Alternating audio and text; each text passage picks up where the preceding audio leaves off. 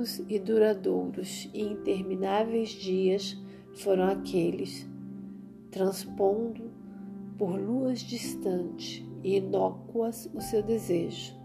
Ao bater as cordas no universo, era traspassada a hora, o dia, o minuto, o segundo e o ínfimo milésimo do trilionésimo de segundo, a que se faria jus. Ao devaneio derradeiro, sucumbia em seus pensamentos o mais animado momento em que iria cortar o céu com suas asas flamejantes, feitos de ouro de Ofir e da prata mais pura, reuniram-se, e sem alento e nem descanso, abriu-se a porta mais certa que há naquela dimensão. E feito desgarradamente como ovelha nova que separa-se da mãe, voaram, voaram e voaram. Porém, antes que chegassem ao seu destino, foram cobrados por sua desleal palavra. Toda esta força sobrenatural foi ouvida na terra de viventes. Achou-se que o fim chegara, porquanto o som era muito forte e alto. Não se ouviu fala. Apenas grandes rochas sendo destruídas pela passagem dos viajantes. Um instante, um momento, mais veloz que a velocidade da luz conhecida porquanto há uma velocidade da luz não conhecida na terra de viventes. Contando-se, a força foi atribuída aos mais reluzentes, aos mais exequidos.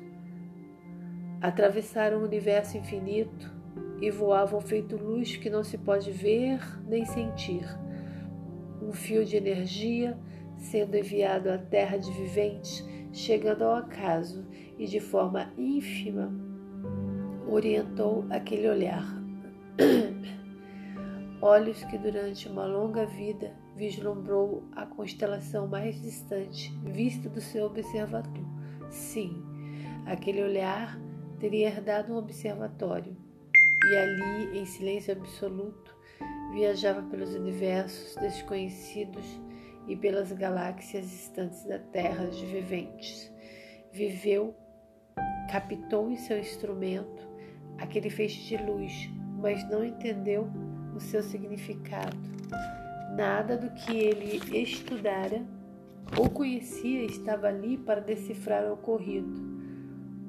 De súbito, saltou em seu pensamento as suas crenças e em tudo que cria, que certamente não condizia com a terra de viventes e seus sabores e dissabores. Porém, acreditou que tudo que viveu e vive faz parte de um grande plano, de uma grande criação orquestrada por seres de outros universos, que vivemos uma grande e desconhecida experiência e que experimentamos sensações e sentimentos muito desconhecidos. Mas ali, em seu interior, havia a grande certeza de que algo misterioso e que não era do planeta Terra acontecera Enquanto isso, o universo estava sendo rasgado pelo poder da criação, aviando os céus, laçando em suas faces a certeza que deve ser feito. São ordenados e sabem o que fazer. Sobe e desce, avante deslizando pelas cordas, encontram-se na curva do planeta. O universo está desdobrando está se expandindo, está se alinhando. Tudo que se vê e o que não se vê está sendo fechado. Cada poeira está sendo colocada em seu devido lugar. Há uma preparação, tudo está em conformidade com o que se predestinou à humanidade. Na terra de viventes, fica o homem a questionar os porquês, como, quando, de que forma complicando seu pensamento e sua vida. Sem sentido, caminha para uma morte certa e cheia de um grande vazio, pois não há tempo ao homem desta terra de viventes para que saiba para que conheça a verdade de todos os universos e de todas as constelações e de todos os planetas e sóis e luas.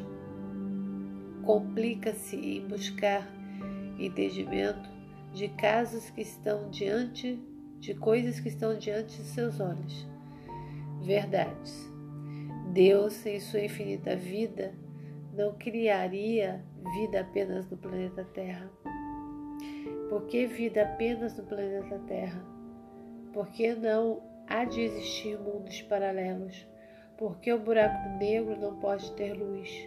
Por que não há portais para outras dimensões?